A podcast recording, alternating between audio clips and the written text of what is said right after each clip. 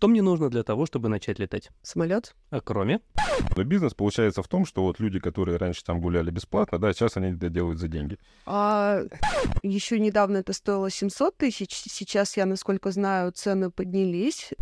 А Где взять миг, вот э, там 29? А где бы вы взяли велосипед бэушный? На Авито? Конечно.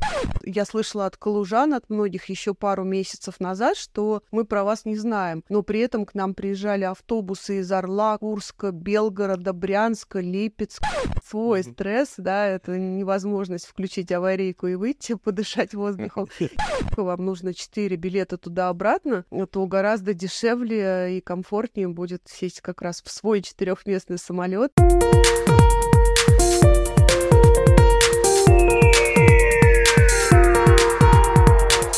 Всем привет! Вы включили подкаст «Эволюция или деградация». Меня зовут Андрей Моисеенков, я управляющий партнер группы компании «Малтон».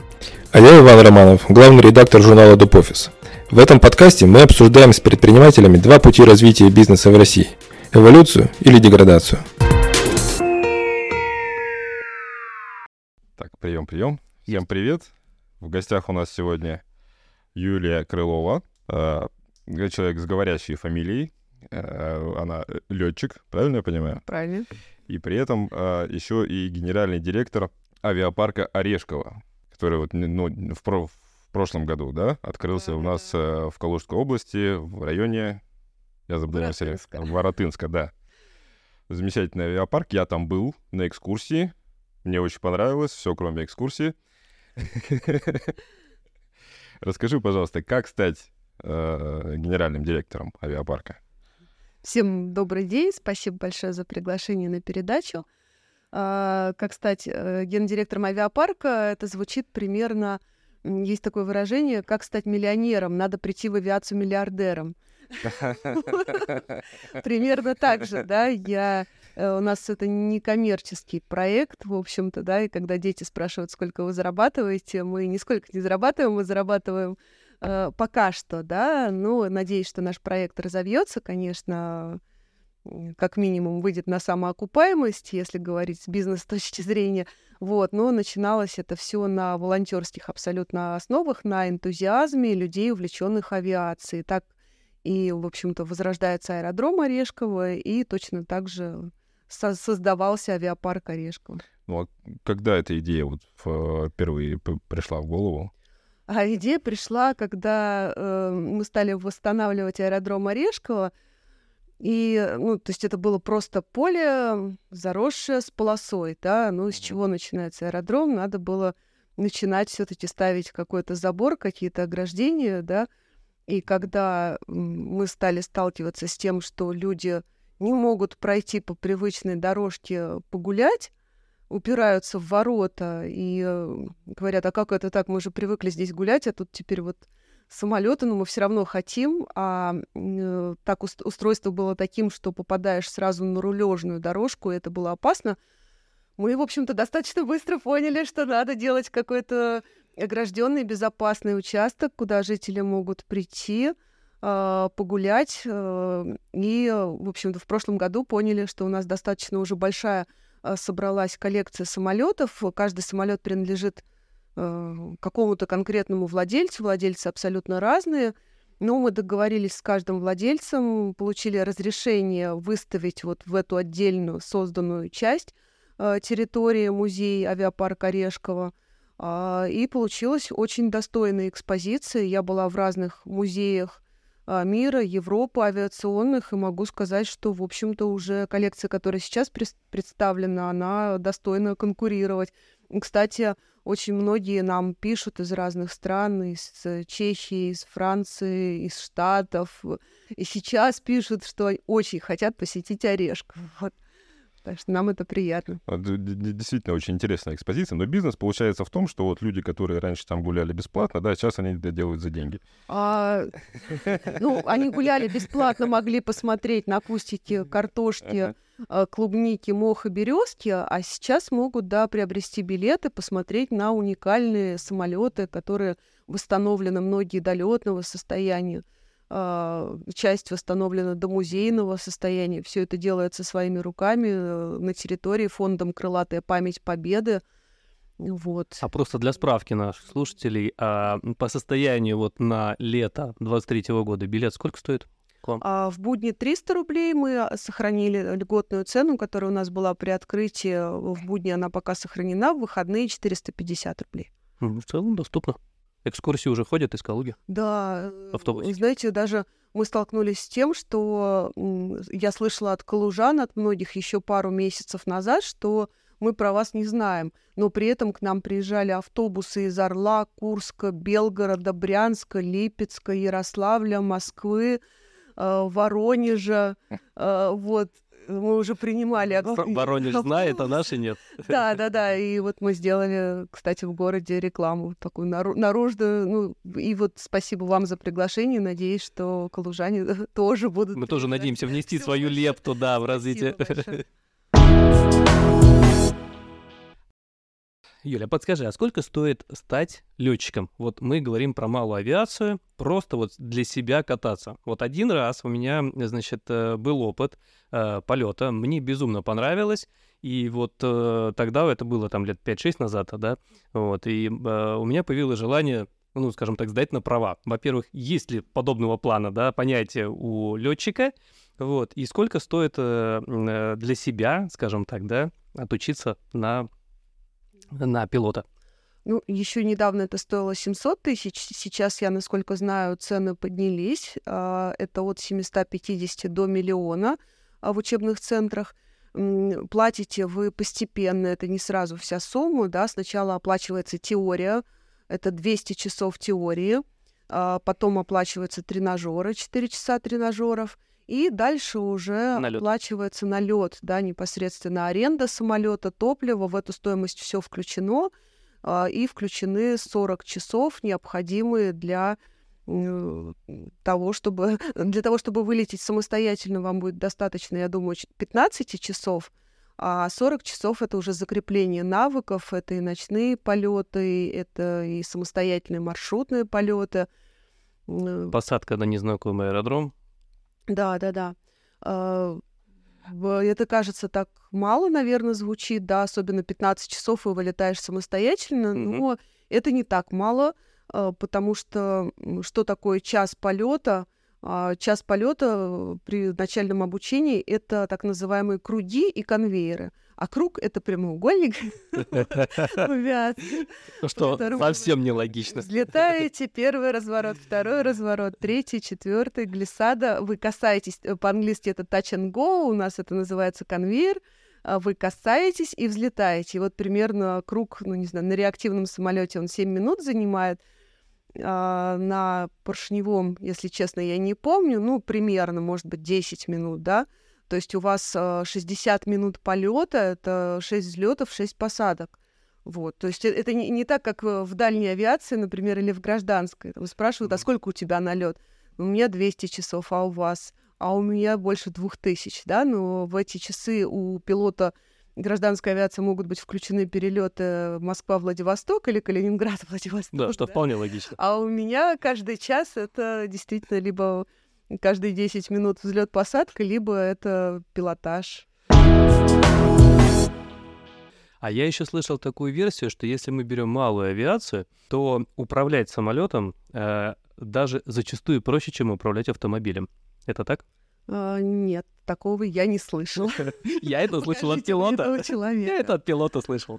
А, Ну, возможно, у человека индивидуальные особенности, да, это стресс от количества машин на улицах, от неадекватных пешеходов, которых в небе нет.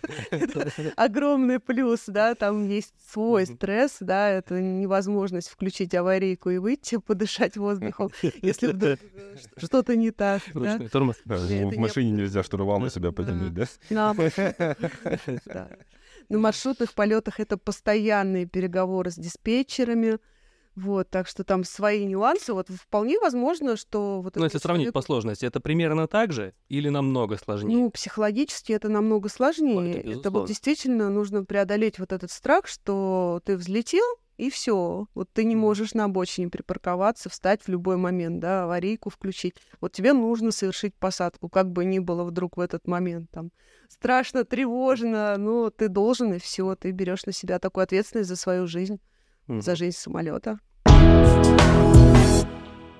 Если вот, предположим, да, сбылась моя мечта, я получил права, или как называется, лицензия пилота, да? Да. Да. А, что мне нужно для того, чтобы начать летать? Самолет? А кроме? Не, ну у нас же есть, это само собой, да, но у нас же есть э, контролирующий орган, да, то есть там, по-моему, Росавиация, если не изменяет. Да, да, конечно. Вот, я же не могу просто так взять и взлететь. Можно взять самолет в аренду. Окей, да, а, взял. Либо э, приобрести. Приобрести тут тоже под разный бюджет. э, Да, Была такая печальная история с одним журналистом, и люди у нас в кавычках добрые, да, в комментариях в соцсетях, и я читала такие отзывы, да, какой же он там бедный журналист, если вот у него был самолет, да, вот где-то вот он обязательно там эти деньги наворовал, да нет, люди, в общем-то, в складчину покупают самолеты, и даже необеспеченные люди.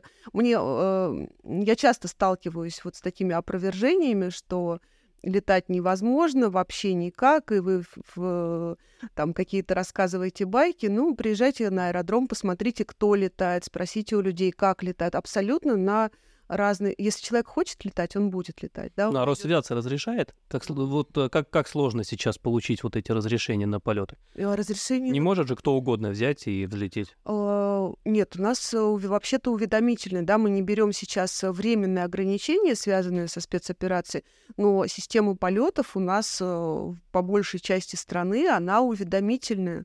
То есть вы просто уведомляете э, органы о том, что вы собираетесь лететь, делаете это через специальное приложение, называется «Подать план полета».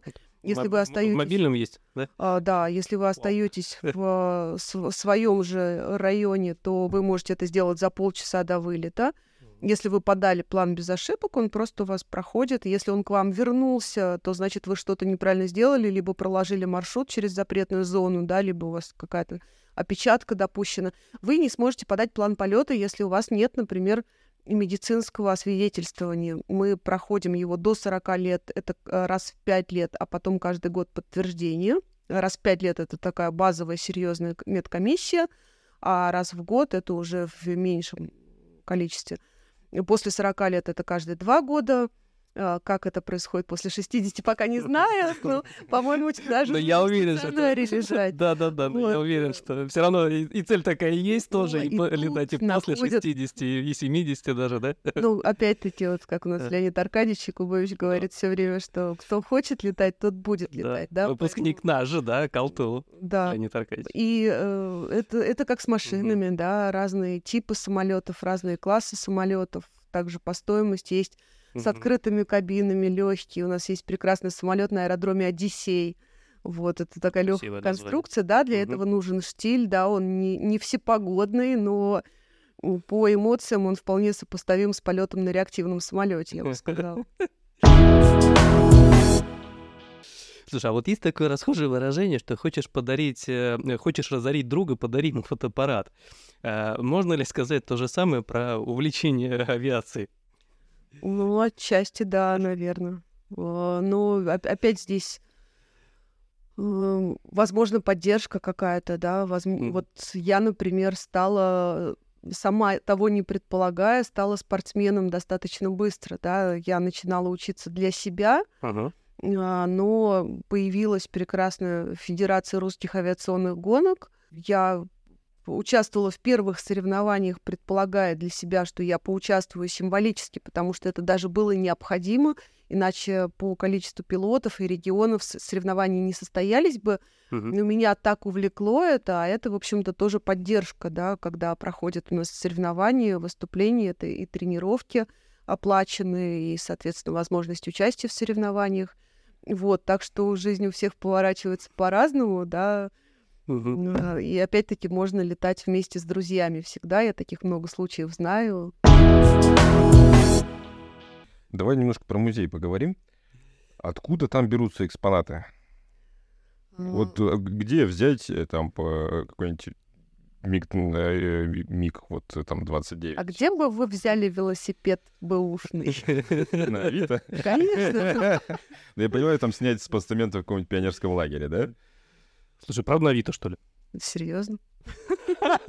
Самолеты продаются на Ну, э, понятно, что это не, основной источник, но я уже предложила партнерам э, вписать Авито в наши, в наши партнеры тоже, потому что не так давно как раз один из экспонатов мы приобрели Какой? благодаря Авито, а- Авито МиГ-15. Вот как раз все верно, он предполагался быть э, когда-то памятником в детском лагере, но это было еще в начале 90-х, а потом наступили 90-е, и так вот он остался в садуле в огороде у человека, который спустя Мгм. 30 лет э, вот этот экспонат выставил. И мы его приобрели, конечно, в а, таком достаточно печальном виде, и сейчас мы его будем восстанавливать. Ну, у нас мы это умеем, мы это делаем качественно, А красиво. зачем восстанавливать? А чтобы это был экспонат в нашем музее. Не, я имею в виду, вот, ну, он стоит на земле. Там, да, зачем его восстанавливать до рабочего состояния, этот самолет? Ну, к нам самолеты привозят и с разбитыми фонарями, и с э, такими серьезными повреждениями. Понятно, что ни о какой краске уже там ливреи, да, красивой речь не идет самолет. Я имею в виду, что вы их не, не, не летаете на них потом. А, Есть ретро-самолеты, восстановленные до летной годности. У нас есть самолет Ил-2, он сейчас не представлен в экспозиции, он хранится в ангаре. Но это самолет, который достали с дна озера родственники летчика, который был сбит на этом самолете. И восстановлен он летает, его знают во многих городах. Это очень приятно. Приезжаешь, например, в Великий Новгород, заходишь в ресторан, там картины и фотографии этого самолета, а я знаю, что он у нас в Орешково сейчас стоит и базируется, и он герой парадов, он летает. Блин, я, кстати, придется опять ехать. Когда вы его выставите? А, не знаю, будет ли он выставлен в экспозиции, потому что он все-таки такой, да, очень его бережем, он ангарного хранения, но у нас есть не менее замечательный экспонат э, летающий МиГ-3, а, и с очень похожей историей. Он, э, его достали в Тверской области со дна болот. А, на нем его история тоже известна. Летчик, который летел на нем, он защитил таким образом своего спас-командира э, с фамилией Алексеев. А, Вылетело шесть самолетов МиГ-3 а, по боевому заданию, и пилот увидел, э, как из облаков вдруг вынырнули немецкие самолеты, увидел пулеметную очередь и поспешил своим самолетом прикрыть самолет командира. Был сбит, к сожалению, сам пилот погиб, самолет затонул, а, в общем, погрузился в болото.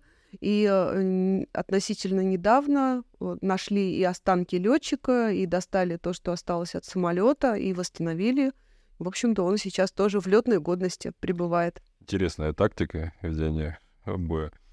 Я, кстати, вот э, по поводу э, налета, да, часов э, подготовки, я недавно с удивлением прочитал, что а, советские летчики в, там, в, в конце 30-х годов, они из училища выпускались э, с налетом 20 часов и считались уже как бы опытными э, пилотами, истребителями.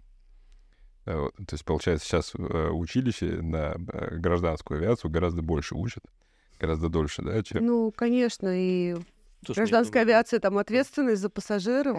Да и самолет посложнее, наверное.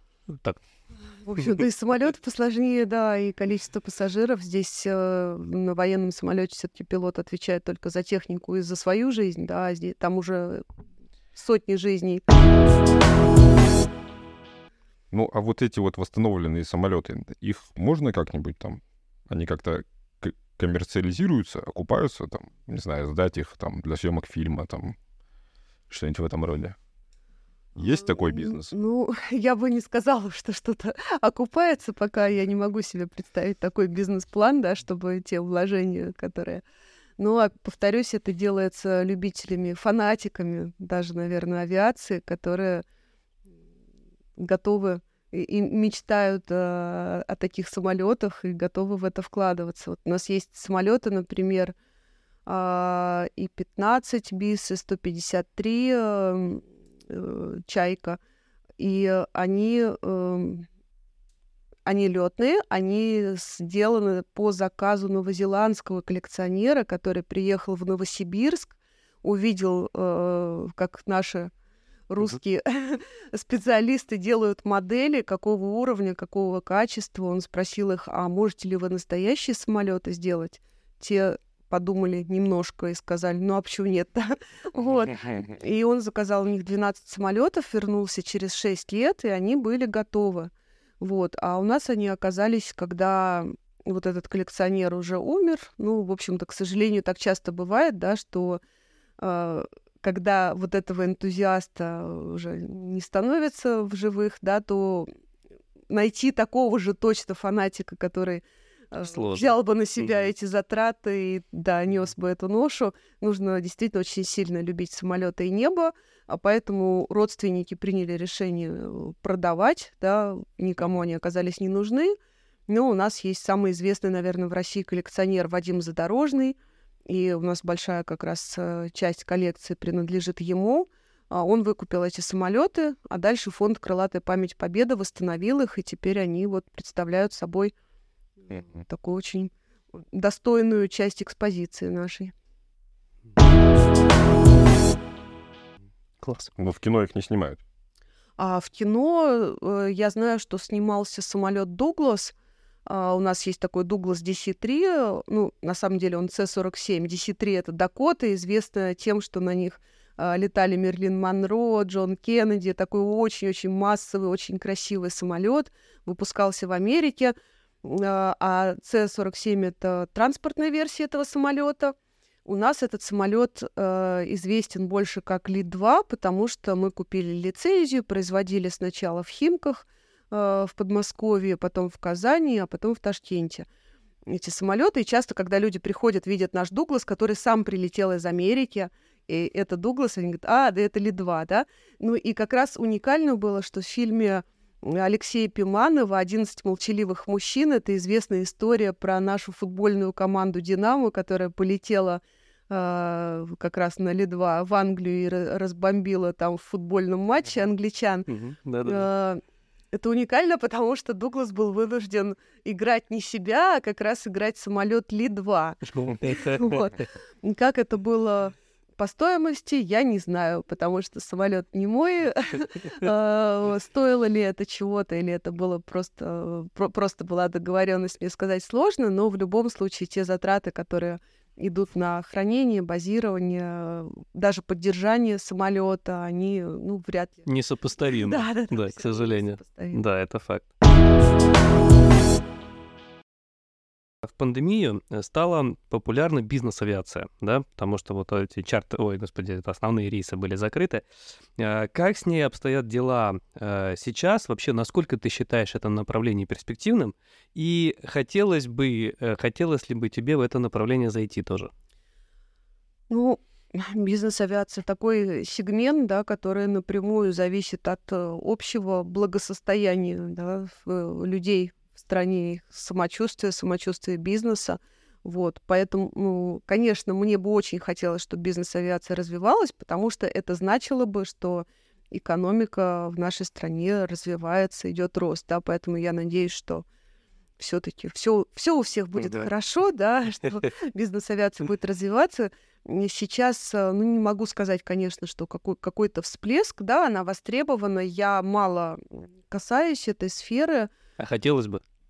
Ну, теоретически. Как вариант для масштабирования своего бизнеса в том числе. Мне бы очень хотелось, чтобы это было востребовано. Я хочу, чтобы вы зарабатывали столько, чтобы Чтобы можно было, да? Да, чтобы всем того, в общем-то, и желаю бизнесменам и стартаперам, чтобы все у вас сложилось успешно, зарабатывали столько, чтобы могли покупать Чтобы можно было на своем джете. на бизнес, да, и джете, и я тогда с удовольствием Организую компанию авиаперевозки, и даже, почему нет, буду лично вас.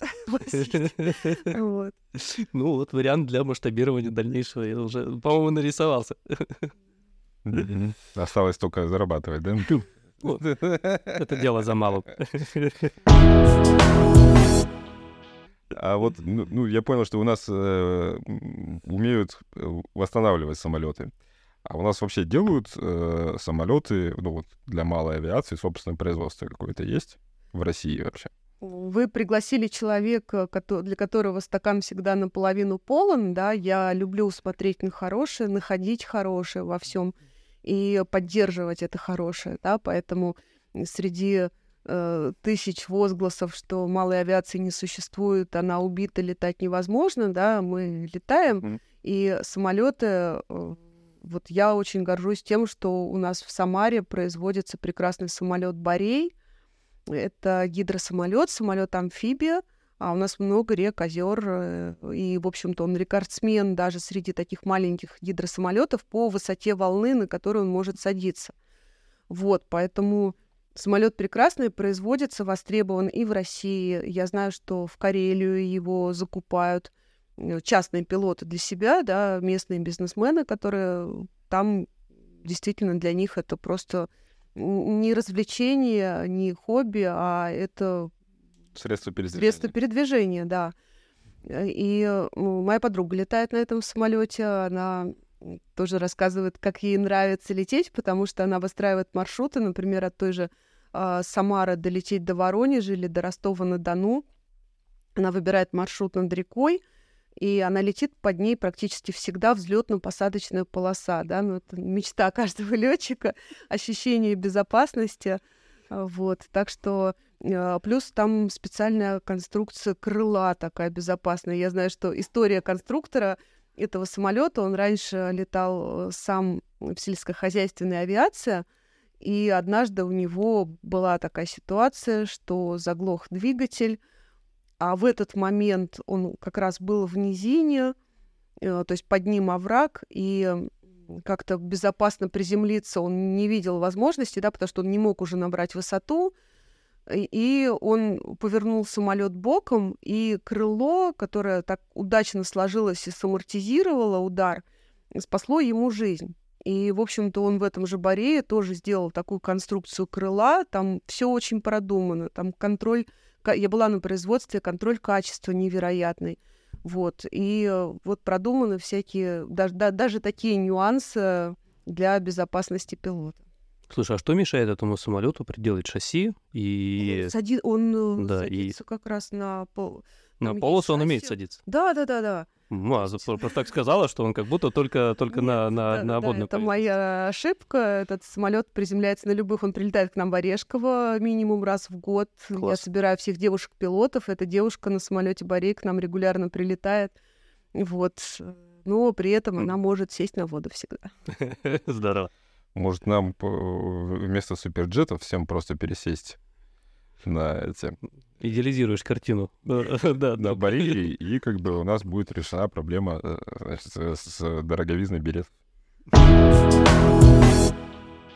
Предположим, тебе нужно слетать э, на отдых в Сочи.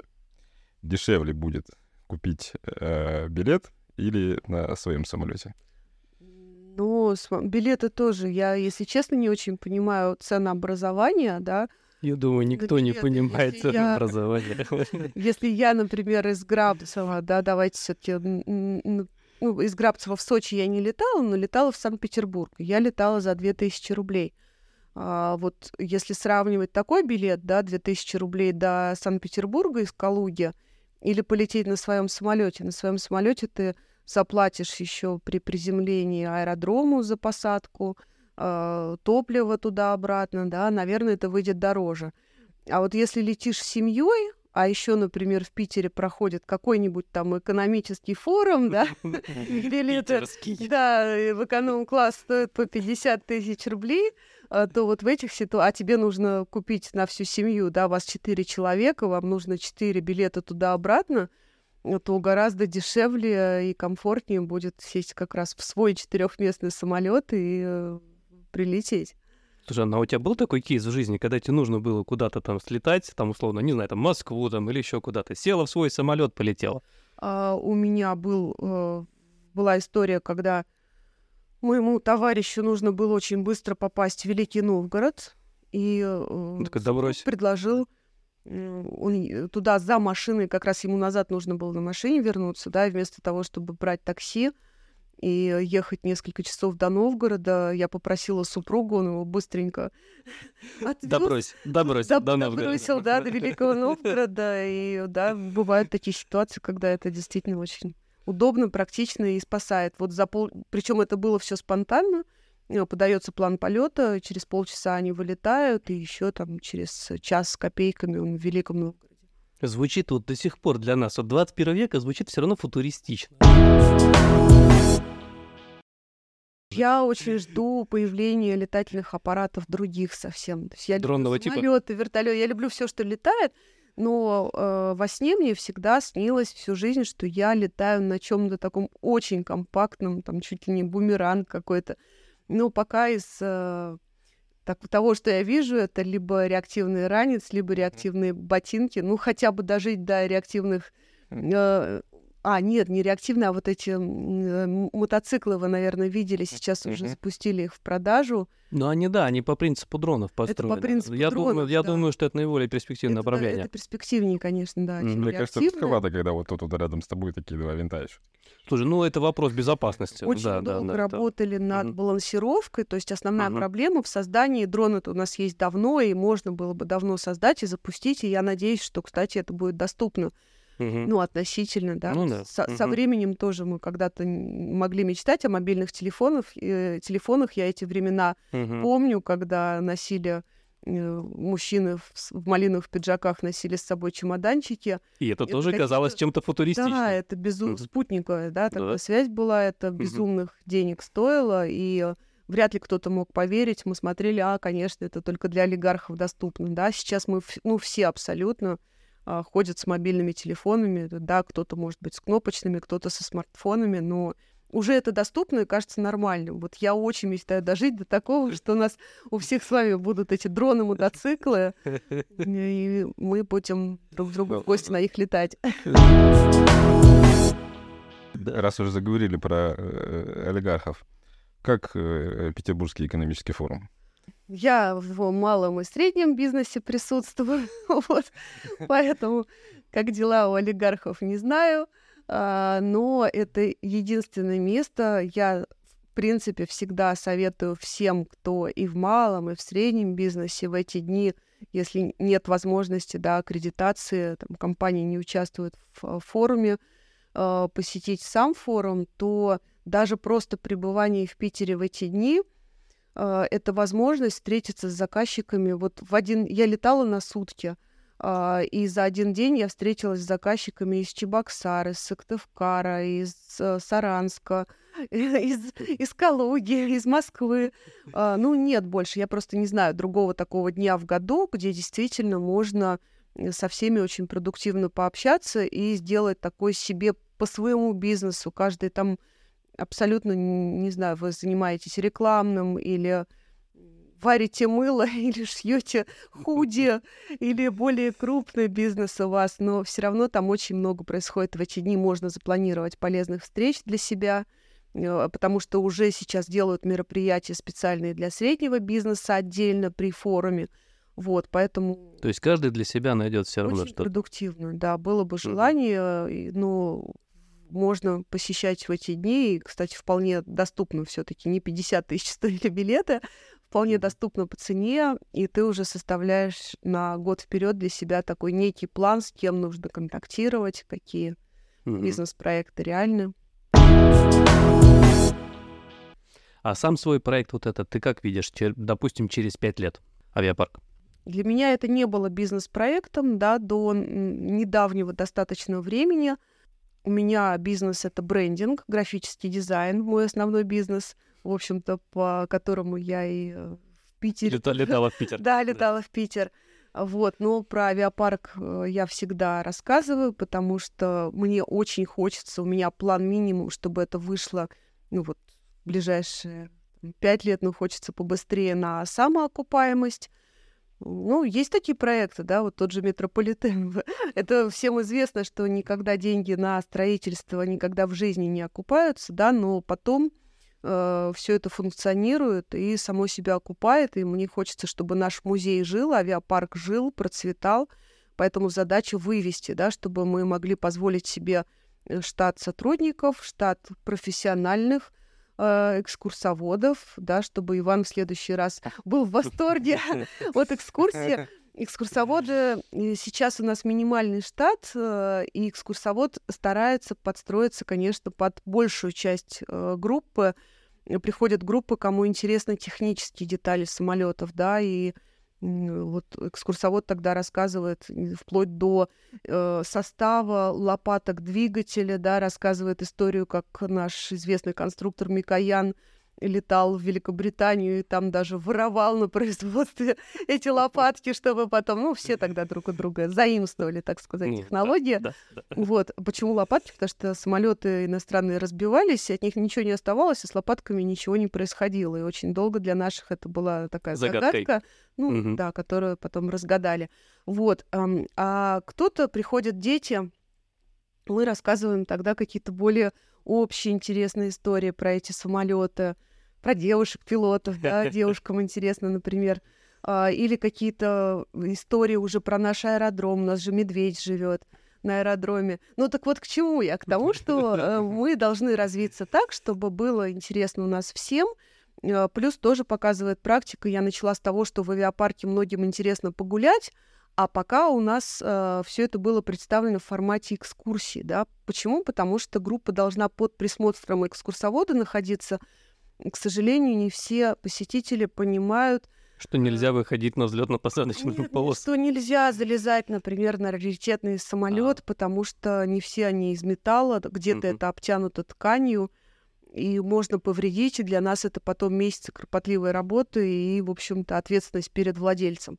Вот. Но сейчас мы тоже хотим сделать такой формат, чтобы были часы, когда это экскурсия, а были часы, когда можно просто погулять, ну, под присмотром тоже э, экскурсовода, в котором можно задать вопросы, да, вот. Не, не грузить человека экскурсией, может, он просто хочет прийти, посидеть на шезлонге, съесть нашу вкусную пиццу, пиццерия по выходным у нас работает, вот, но тоже хочется, чтобы работала каждый день, поэтому мы а- авиапарк развиваем. и Да, у вас хотим, уникальное кафе еще, по-моему, да? Да, у нас Да, кафе на территории, «Вертолете насколько я Вигусь». помню. Да, у нас действительно самое Таких вкусное- в мире всего два. Да, самая вкусная пицца у нас там. И эм, э, им, э, работать каждый день это затратно да, Накладно. для Да. владельцев этого кафе. Вот. Но если будет много посетителей, кафе будет открыто, это будут рабочие места, поэтому это вот наша такая цель на ближайшие пять лет, да, чтобы все заработало в ежедневном режиме, позволить э, себе штат сотрудников и чтобы все было на уровне. А зимой вы будете морозить проект или продолжать работать? А, нет, у нас зимой э, мы работаем с э, сентября прошлого года, и зимой у нас также проходили экскурсии. Мы с- со среды по воскресенье мы сейчас работаем ежедневно, понедельник, вторник, выходной. А зимой экскурсии приезжают, морозная солнечная погода, экспонаты сияют на солнце. А полеты у нас, так как мы соседствуем с аэродромом, э, полеты по выходным проходили регулярно. Вот, поэтому Круто. Работаем круглый год. А, Юль, а вот э, сказала, что у тебя есть еще свой бизнес, да, там с брендингом связанный. А чему тебя небо научило? Что ты взяла для своего бизнеса, да, а, после того, как стала пилотом? А, Небо очень хорошо отсеивает, э, расставляет на места приоритеты. Очень часто есть такое слово зашоренность, да, даже когда в бизнесе решаешь какую-то проблему, и ты циклишься на чем-то мелком.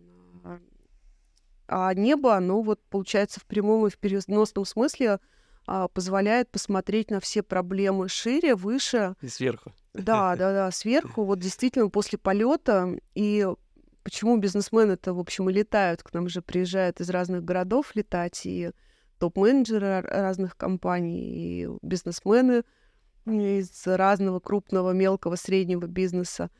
Э, Потому что это и снимает стресс, и позволяет э, в понедельник вернуться на свое рабочее место, в офис, но с каким-то решением, которое не могло прийти в голову там в прошлую пятницу, например. Да, и смотреть на бизнес шире, да? Да. Это еще один э, би- бизнес-вариант, мне кажется. Ну, абсолютно. Предоставлять Да, такую да, услугу. да, да, да. Кстати, да, спасибо большое, Иван. Надо, Плюс одна идея в копилку. да. Итак, мы переходим к нашему блицу. Итак, Юля, оперативная работа или стратегия? Повторите, пожалуйста, еще раз. Оперативная работа или стратегия? Э, Стратегия, Цель или путь к цели? цель, В бизнесе важнее обложка или качество? качество. На первом месте семья или работа? Ой, а позвольте к предыдущему. Ага. А, Вот обложка очень важна, потому что я занимаюсь профессиональной обложкой для вашего бизнеса. Брендингом, да? Вот. Но надеюсь, что качество будет соответствовать обложке. Отлично. На первом месте семья или работа? Семья. Власть или деньги? Э, Ни то, ни другое. Первый, кстати, кто так ответил. Самое главное в жизни — это? Любовь. Ага, класс. И что ты готова подарить первым трем нашим слушателям, которые тебе позвонят или напишут после выхода нашего подкаста? Так, давайте как-нибудь сделаем это грамотно. Отсечка. Э, Ваш подкаст выходит, Мгм. и смотрим тогда комментарии, например, ВКонтакте. М, А, Можно, а, можно и так. Пусть будет пароль ваш подкаст, да, а, и э, первый получает бесплатный билет на экскурсию в авиапарк Орешково, Мгм. а второй человек получает э, брелок авиапарка Орешково, Мгм. и третий человек получает брелок авиапарка. Ну, отлично. Нет, я считаю, что это безумно отличные призы, поэтому э, огромное спасибо э, и от нас за них в том числе. И я искренне надеюсь, что наши слушатели поторопятся написать в комментах э, под этим роликом. Вот, мы попробуем это сами тоже помониторить. А, Юль, спасибо большое, что пришла к нам на подкаст. Мне кажется, было безумно интересно, особенно для тех, кто так или иначе хотел хоть когда-то соприкоснуться с э, авиацией. Я думаю, что многие для, для себя почерпнут э, много полезного, так что спасибо огромное. Спасибо. Да, поделитесь, пожалуйста, этим подкастом со всеми, у кого еще нет планов на выходные. Все, кто э, лю- лю- любит путешествовать, со всеми бизнесменами, у которых, которые слишком узко смотрят на мир. Вот, пусть они э, послушают и э, приедут в Орешково полетать. Всем пока.